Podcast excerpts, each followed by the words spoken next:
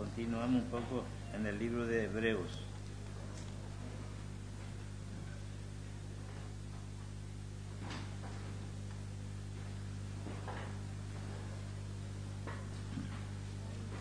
La última parte del capítulo 7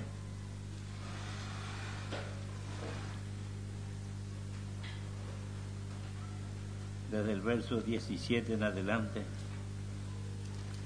pues se da testimonio de él. Tú eres sacerdote para siempre según el orden de Melquisedec. Este es sacerdote, el sumo sacerdote, nuestro Señor Jesucristo. Sí, según el orden de Melquisedec. Ya habíamos visto de Melquisedec. Sí, tenemos en el verso 3, en el verso 3 de este capítulo dice que Melquisedec era sin padre, sin madre, sin genealogía, quien ni tiene principio de días ni fin de vida, sino hecho semejante al Hijo de Dios, permanece sacerdote para siempre. Y según el orden de Melquisedec, el sumo sacerdocio de Jesucristo. Y ahora mismo Jesucristo es sumo sacerdote, intercediendo por nosotros ante el Padre. Y eso porque hay acusadores. Satanás nos acusa cuando cometemos una falta, nos muestra el Padre.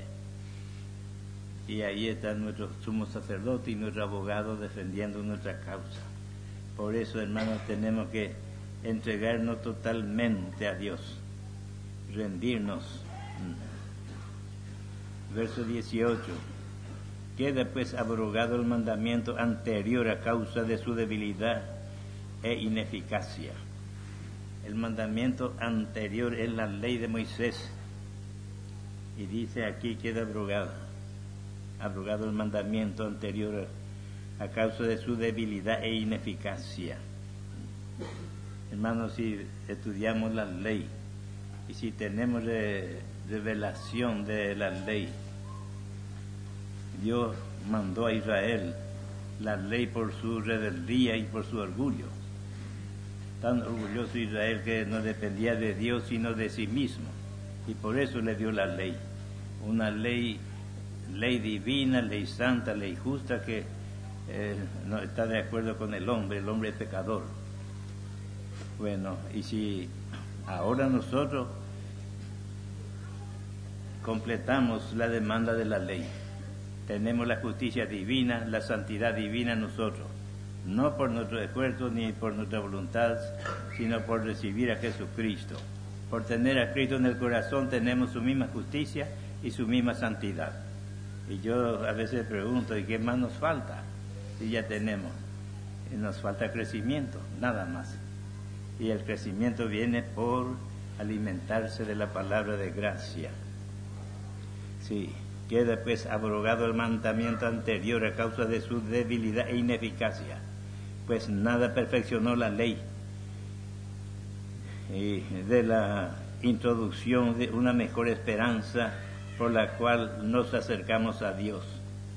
Podemos decir, hizo la introducción, acá no, no dice así, hizo la introducción de una mejor esperanza por la cual nos acercamos a Dios. Esa mejor esperanza es nuestro Señor.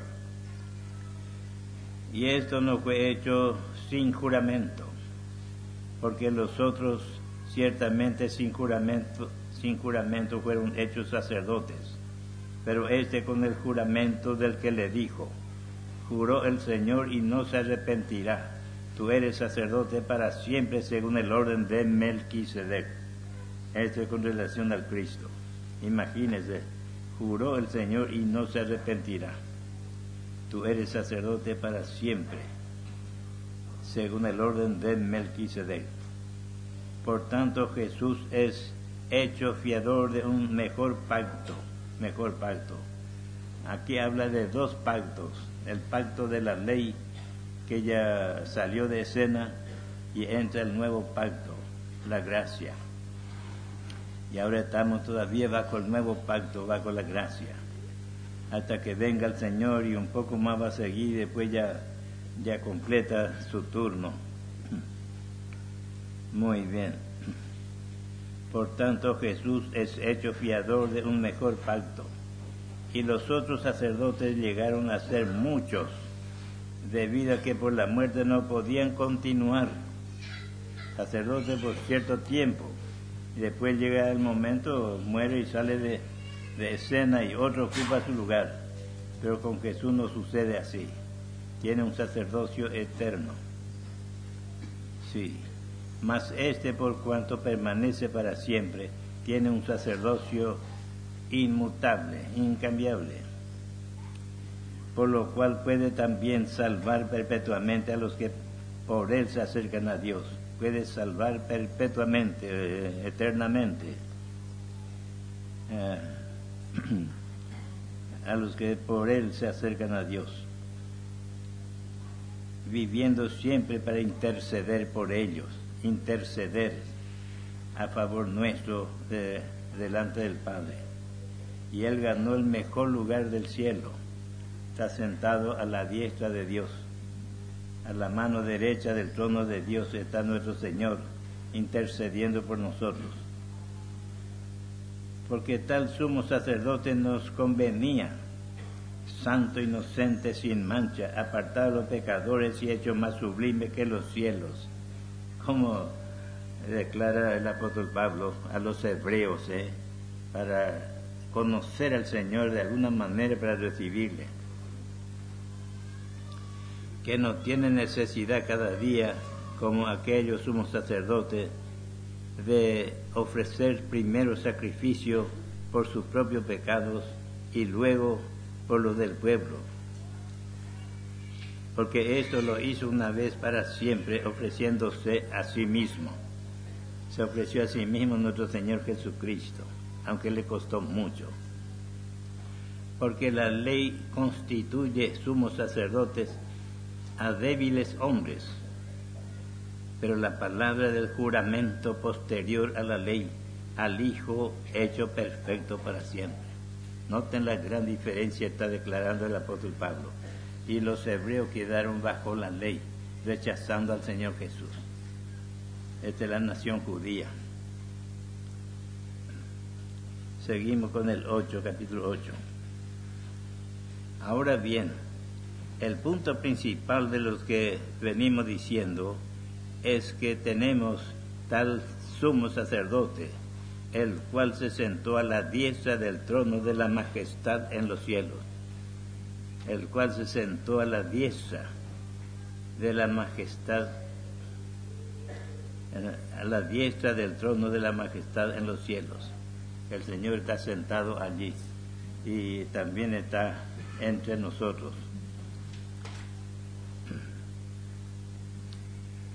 Ministro del santuario y de aquel verdadero tabernáculo que levantó el Señor y no el hombre.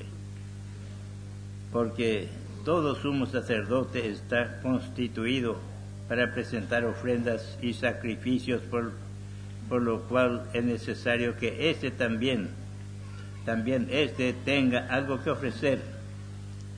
Así que, si estuviese sobre la tierra, ni siquiera sería sacerdote si estuviese Jesús sobre la tierra, ni siquiera sería sacerdote, habiendo aún sacerdotes que presentan las ofrendas según la ley, los cuales sirven a los que es figura y sombra de las cosas celestiales, como se le advirtió a Moisés cuando iba a erigir el tabernáculo, diciéndole, mira, haz todas las cosas conforme al modelo que se te ha mostrado en el, en el monte.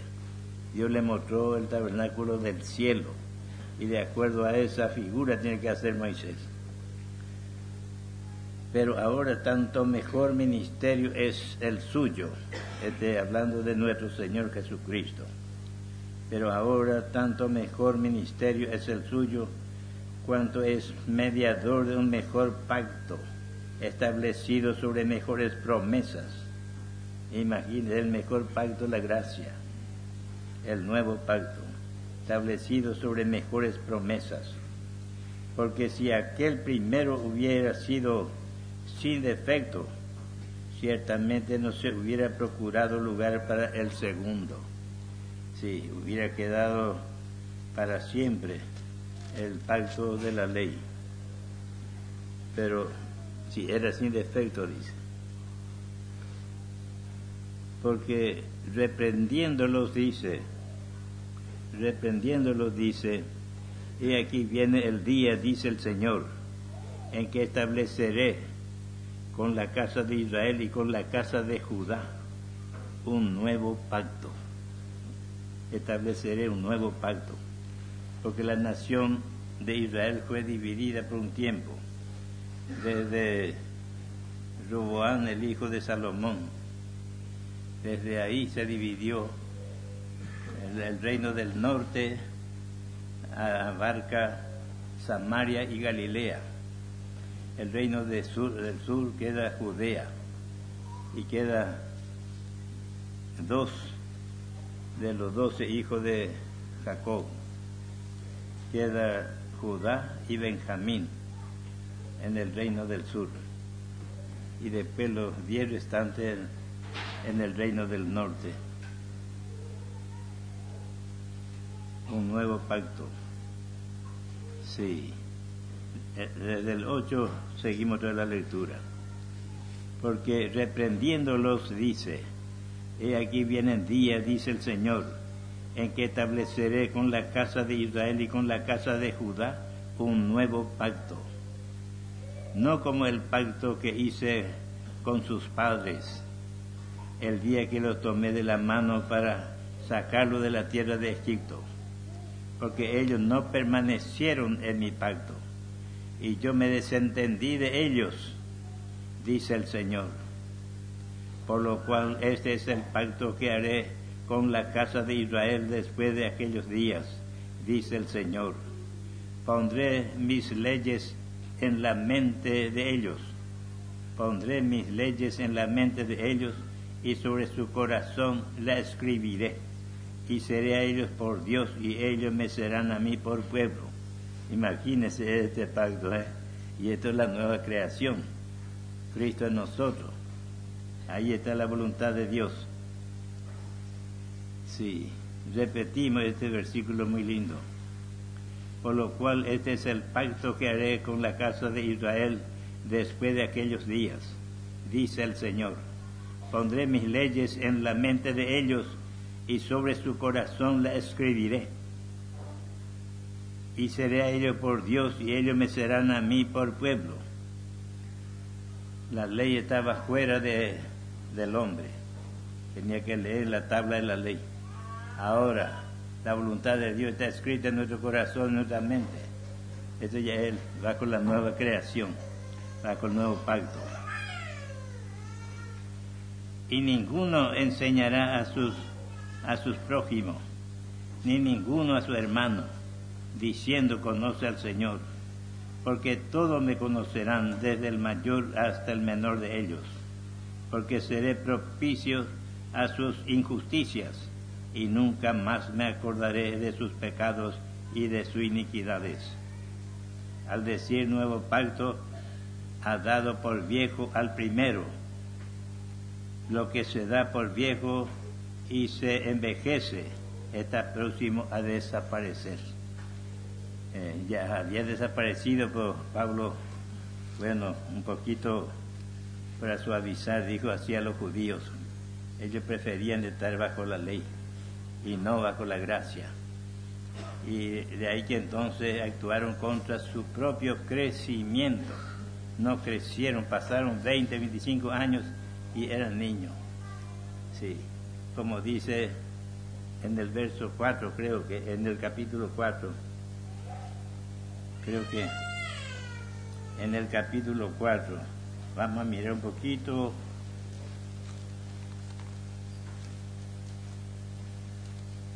No, en el capítulo 5, en los últimos versículos, versículos 13 y 14, dice, y todo aquel que participa de la leche es inexperto en la palabra de justicia porque es niño. Imagínense, todo lo que participa de la leche es inexperto en la palabra de justicia porque es niño. Pero el alimento sólido es para los que han alcanzado madurez. El alimento sólido es la declaración, la revelación profunda de la palabra.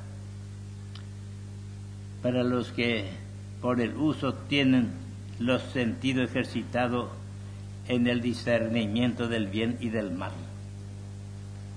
Hermano, nosotros no discernimos sino hasta donde el Señor nos revela por el Espíritu Santo.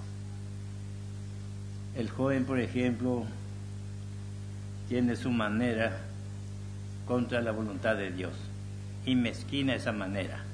Imagínense, en lugar de abandonar todo y hacer, tratar de hacer la voluntad de Dios, eh, mezquina su manera. Y eso le, entorpece y le va a mantener niño hasta el fin. Tiene que abandonar todo, dejar todo, sujetarse a la palabra de Dios. Y así viene el crecimiento espiritual. Sí. Y dice que tiene los sentidos ejercitados en el discernimiento del bien y del mal.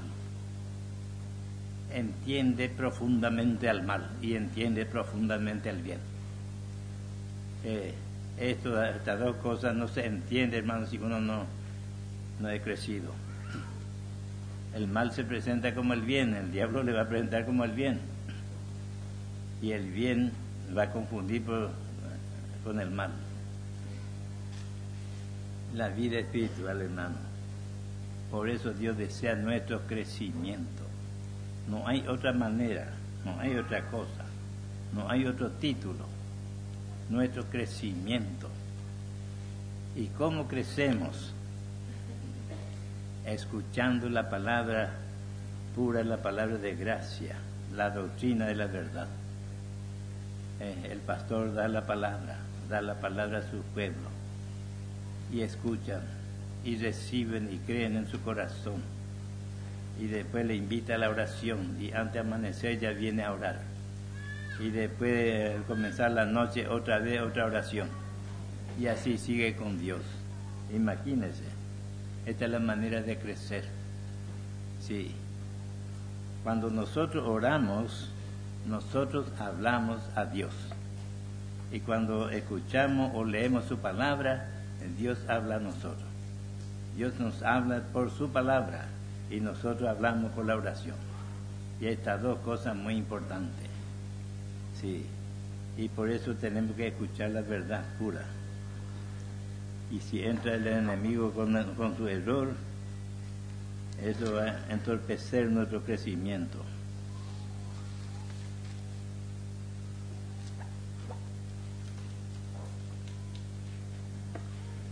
Al decir nuevo pacto ha dado por viejo al primero y lo que se da por viejo y, envejece está próximo a desaparecer, o, ya ha desaparecido. Esta es la ley. Ahora bien, aún el primer pacto tenía ordenanza de culto y un santuario terrenal. Este es el primer pacto de la ley. Porque el tabernáculo estaba dispuesto así en la primera parte llamada el lugar santo. Estaban el candelabro, la mesa de los panes de la proposición. El candelabro es candelero cuando se trata de una sola caña y candelabro cuando se trata de mucha caña. Y el candelabro tenía seis cañas laterales y una caña del medio, siete en total. Y termina la punta en vasito. Y ahí pone mecha y pone aceite y prende la fuego allí y entonces las siete copas con su aceite y mecha produce la luz. Sí, este es el candelabro que estaba en el lugar santo del tabernáculo y la mesa de los panes de la proposición. Sí, allí estaban los panes que cada sábado tenía que sacar los vie- los viejos panes allí, poner nuevo cada sábado. Este es el trabajo de los sacerdotes. Entran continuamente en el lugar santo. Pero en el lugar santísimo, solamente una vez al año el sumo sacerdote con sangre, con la sangre de la víctima, tenía que entrar. Y al tener la sangre en, un, en una vasija, entonces pone por su dedo y salpica. Todo el ambiente tenía que ser purificado con sangre. Y así entra en el lugar santo y así entra en el lugar santísimo, salpicando con la sangre. Y allí, acá va a mostrarnos qué hay en el lugar santísimo.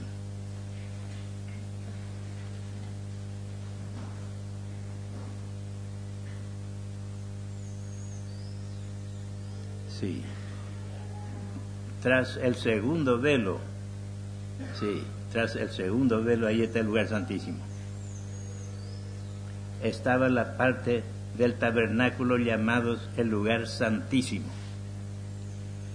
el cual tenía un incensario de oro y el arca del pacto cubierta de oro por todas partes, en la que estaba una urna de oro que contenía el maná, la vara de Aarón que reverdeció y las, las tablas del pacto. Tenemos que pintar la figura. El arca del pacto era la figura de Cristo y allí estaba la presencia de Dios. Desde ahí se comunicaba con su pueblo. El arca del pacto todo cubierto de oro y adentro tenía una urna de oro. La urna era otra otra caja y pone dentro del arca. Imagínense. Y dentro de esa urna estaban tres objetos. Estaba allí, vamos a ver un poco.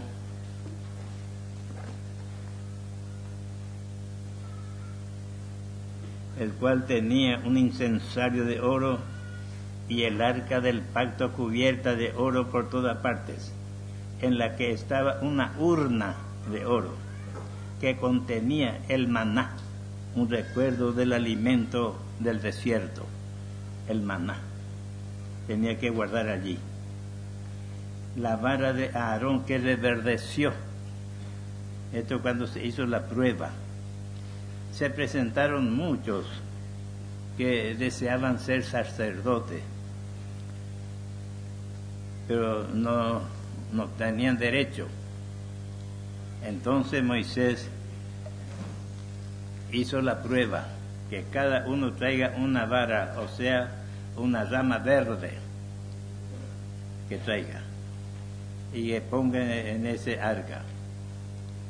Y pusieron. Eh, once de ellos se secaron, y la vara de Aarón reverdeció, brotó y tenía hoja entonces esto deja en el arca.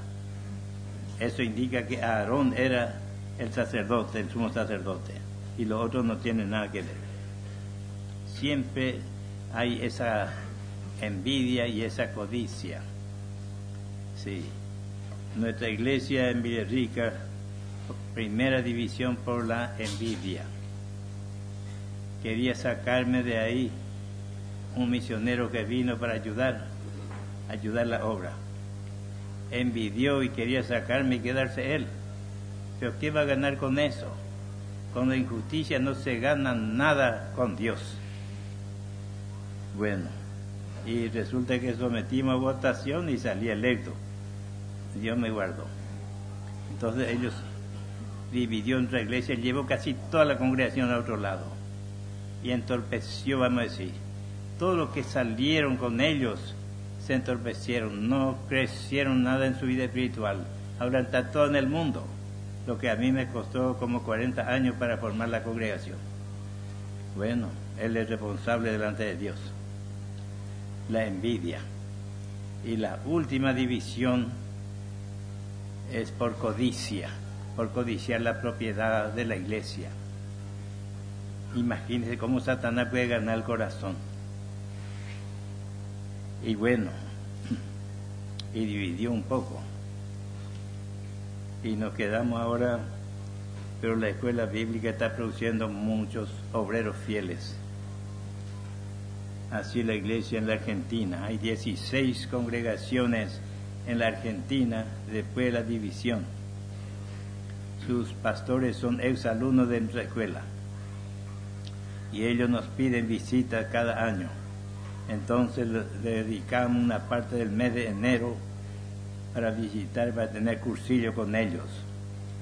Está en Jujuy, aquí tenemos la hermana Susana, su hija y otro discípulo de Jujuy, de Jujuy, último rincón de la Argentina, linda con Bolivia y Chile. Y de ahí Buenos Aires queda 1700 kilómetros. Bueno, por el camino hay dos congregaciones. Ya ahí en Córdoba, acá tenemos al pastor, el hermano Juan Ifrán y su esposa Sonia. Y también en Sunchale, provincia de Santa Fe, tenemos otra congregación. Hay tres exalumnos allí. Trabajan y ya tienen una hermosa congregación. Tenemos que eh, pasar con ellos. Y después a Buenos Aires ya hay seis congregaciones. Sus pastores son exalumnos de nuestra escuela. Entonces nos pide cursillo. Y, y de, ahí venimos ya después de 20 días. Venimos a Resistencia. Hay dos congregaciones de la Gracia y Gloria sus pastores son exalumnos. En Posada hay tres congregaciones, sus pastores también exalumnos. Y en Puerto Iguazú hay también una congregación, su pastor exalumno. Ahora otro, otra pareja exalumnos también está colaborando con ellos. Así, acá en el Paraguay hay más de 20 congregaciones, su pastor es exalumno de la escuela la escuela está produciendo obreros de valor con esta enseñanza. Muy bien, continuamos.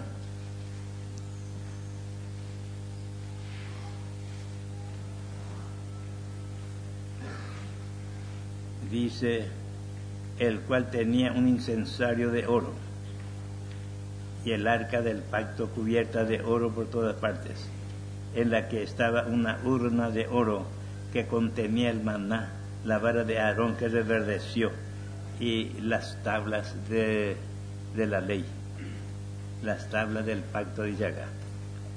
Las dos tablas de piedra en que estaba escrita los diez mandamientos. Y sobre ellas los querubines de gloria que cubrían el propiciatorio de las cuales de las cuales cosas no se puede ahora hablar en detalle. Dice sobre ella, sobre el arca, los querubines de gloria que cubrían el propiciatorio. El propiciatorio era la tapa, la tapa de la caja. Y de la tapa misma tenía que salir la tapa era de oro puro. Dos querubines que, se, que miraban hacia abajo. Y cuando entra el sumo sacerdote, con sangre tiene que entrar, si no va a morir. Con sangre va salpicando y después echa un poco de sangre entre los dos querubines sobre el propiciatorio. Y los dos querubines están mirando la sangre. Imagínense, estos son figuras de los vencedores totales. Bueno.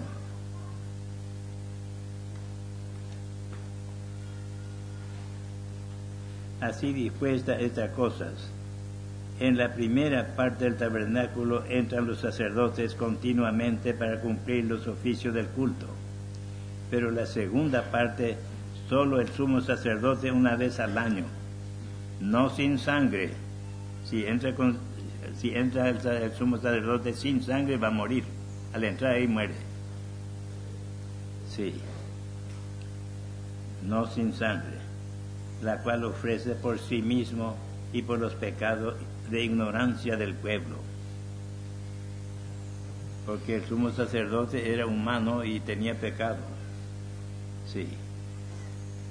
Y entonces tenía que ofrecer por sí mismo y por el pueblo, dando al Espíritu Santo a entender con esto que aún no se había manifestado el camino al lugar santísimo, entre tanto que la primera parte del tabernáculo estuviese en pie. Sí, ahora el camino al lugar santísimo ya indica el cielo, ya no acá en la tierra. Sí, lo cual es símbolo para el tiempo presente, según el cual se presentan ofrendas y sacrificios que no pueden hacer perfecto en cuanto a la conciencia al que practica ese culto. La conciencia Dios ha puesto en nosotros, la conciencia. La conciencia no tiene definición, no tiene explicación. Los que conocen la escritura pone así, conciencia, corazón, corazón, a ver, qué cosa corazón, alma y mente. Esa es la definición de la conciencia. Corazón, alma y, mente. No, la conciencia, hermano, Dios ha puesto para distinguir entre el bien y el mal. no podemos decir no, eh, no conozco el mal. Dios ha puesto nosotros la conciencia para discernir entre el bien y el mal. Sí. lo cual es símbolo para el tiempo presente, según el cual se presentan ofrendas y sacrificios que no pueden hacer perfecto en cuanto a la conciencia al que practica ese culto, ya que consiste solo en de comida y bebida y de diversas abluciones o lavamientos y ordenanzas acerca de la carne impuesta hasta el tiempo de reformar las cosas. Tiene que haber cambio. El periodo de la ley tiene que terminar y comienza el periodo de la gracia. Pero estando ya presente Cristo, sumo sacerdote de los bienes venideros, por el más amplio y más perfecto tabernáculo, esto habla ya del cielo, no hecho de mano, es decir, no de esta creación, y no por, por sangre de machos cabríos ni de becerros, sino por su propia sangre entró una vez para siempre en el lugar santísimo, habiendo obtenido eterna redención, eterna salvación a nosotros. Porque la sangre de los toros y los, de los machos cabríos y la ceniza de la becerra rociada a los inmundos santifican para la purificación de la carne. Cuanto más la sangre de Cristo, el cual mediante el Espíritu Eterno, el Espíritu Santo, se ofreció a sí mismo sin mancha a Dios, limpiará vuestra conciencia de obras muertas para que sirváis al Dios vivo. La obra de Dios tan perfecta, tan completa. Sí, así que, por eso es mediador de un nuevo pacto Jesús mediador de un nuevo pacto, para que interviniendo muerte, para la remisión de las transgresiones que había bajo el primer pacto, los llamados reciban la promesa de la herencia eterna. Sí, nosotros somos los llamados y recibimos la promesa de la herencia eterna. Porque donde hay testamento es necesario que intervenga muerte del testador porque el testamento con la muerte se confirma, pues no es válido entre tanto que el testador vive, de donde ni aun el primer pacto fue instituido sin sangre. Aquí presenta un ejemplo, un ejemplo del testador. Bueno, esto nosotros poco entendemos porque no, no usamos. Una familia, supongamos que tenga cinco hijos varones, un padre, y tiene un criado, y el criado le cuida al hombre, y los hijos casi no se interesa por su padre, no le cuida.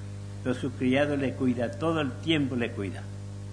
Entonces, cuando se siente viejo y ya próximo a la muerte, dijo el hombre, voy a hacer un testamento. Le llama allí el juez y así el escribano escribe un acta, su testamento. Y promete que al salir él de este mundo, que parte de la herencia le corresponde a este criado, porque le sirvió bien. Porque los hijos es capaz de sacarle, pero por la ley ya tiene también a su favor parte de la herencia. Es el testamento. Pero el testamento no es válido mientras el testador vive, dice. No es válido. Al morir sí que ya le queda. Imagínese cómo la Biblia nos enseña, hermano. Y bueno, hasta aquí no que el Señor bendiga su santa palabra.